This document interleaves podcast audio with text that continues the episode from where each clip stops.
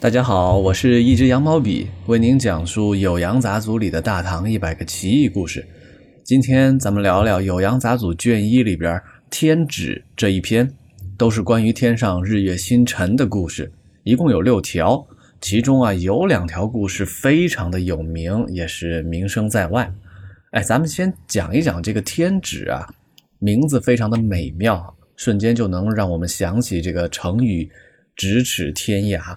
段成是用“天指”这个词当成这一集的题目，有什么用意呢？哎呀，这个话题啊，自古以来就让学者们抓破脑袋。从宋代开始啊，以后的元、明、清啊，无数学者都说不明白，其中包括修《四库全书》的纪晓岚啊，都搞不清楚，于是纷纷下了个评语说诡异。那咱们理解，他就用当代学者的观点作为参考吧。天指呢，就是天泽、天道的意思。引申来讲呢，又可以做天庭、天阙去理解啊。因为这一集啊都是关于天上的事情，所以呢，段成式就取了这个名字。天指这个词出自国语中的楚语上：“子息复命，王曰：‘使之天指，安之明泽？’又引子格氏曰：‘明天之生也，知天。’”地之名矣，是其言可以拒哉？哎，好了，解释完题目的名字，咱们正式进入正文啊。第一条故事就非常非常的有名啊啊！原文是哈，旧言月中有桂，有蟾蜍，故一书言月桂高五百丈，下有一人常啄之，树创随和。人姓吴名刚，西河人。学仙有过，责令伐树。世事书言：须弥山南面有岩福树，越过树影入月中。或言月中禅桂地影也，空处水影也。此语差劲。哎，这个古文的前面部分啊，我相信朋友们一定一定听过啊，就是。月亮上有桂树，有蟾蜍，有个仙人叫吴刚，在树上砍伐桂树。这可能是《酉阳杂俎》成百上千的故事里边啊，流传最广的一个。就算您从来没有听说过这本古籍，您也一定知道月亮上有桂花树、有蟾蜍这个传说。后边半段写的是。段成式读了佛经，又听了一些传说之后呢，他在推敲月亮上到底有什么，什么意思呢？佛经上边说，须弥山的南面有阎浮树，月亮经过的时候，树影就映入月中。还有一种说法，说月中的蟾蜍和桂花树都是大地的影子，空白的地方呢是水的影子。后一个说法比较接近。哎，这就是段成式在点评当时的两种流传的说法。上边这个故事啊，只是咱们今天讲解的开胃。月亮上到底有什么呢？段成式还写了两个关于月亮的奇异故事，咱们再一起品一品。这第二个故事啊，就发生在唐穆宗的长庆年间，有个人呢，在八月十五的晚上啊，赏月。突然，林中有一道光亮直冲天际，远看啊，就像是一条布匹一样。那个人呢，就跑进树林中查看。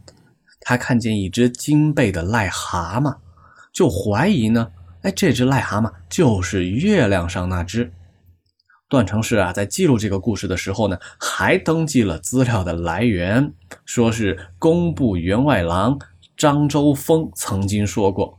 只是呢，他忘记了故事里那个人的名字。哎，您看啊，段成式是不是有了一些当代记者的素质？再说一句啊，这位张周峰在《酉阳杂俎》里啊会多次的出现。段成式一共听了他八个故事，他自己呢也写过一本笔记小说，叫《华阳风俗录》。好了，最后这个故事啊，情节更加离奇啊，请各位耐心聆听。段成式说呢，这个故事是发生在唐文宗的太和年间，是一个叫郑仁本的人的表弟的故事。哎，这故事啊，可能是唐代的一次外星人接触事件。在太和年间啊，郑仁本的表弟，哎，忘记了名字，曾经和一位姓王的秀才游览嵩山，啊，他们攀援藤萝，越过山涧，所到的地方啊，都是幽深隐僻，所以呢，两人就迷路了。当天黑的时候，他们还找不到方向，正在进退为难。忽然间呢，听到丛林深处有人在打鼾，这两个人就悄悄地拨开了荆棘，偷偷地观察，看见一个身穿洁白布衣的人枕着一个包袱睡得非常香甜。两个人呢就走过去叫醒他，说：“哦喂，我们迷路了，偶然走到这里，您知道大路该朝哪边走吗？”结果呢？那个人抬头扫了一眼二人，没有答话，又睡去了。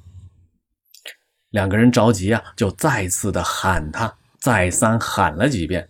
那个人呢，终于才坐起身，扭过头来对他们说：“哎，你们俩过来吧。”这两个人呢，于是就走上前去，就问：“啊，这个人到底您是来自何方啊？”那个在丛林中睡觉的人啊，就笑着说。你们知道月亮是由七种宝物合成的吗？月亮的形状就像个圆球，月亮上的阴影是由于日光照在它的表面凸起的地方造成的。月亮上啊，常有八万二千个人，他们在修凿月亮。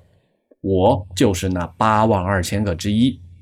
他一边说呢，一边就解开了包袱，里边呢还有斧头跟凿子等工具。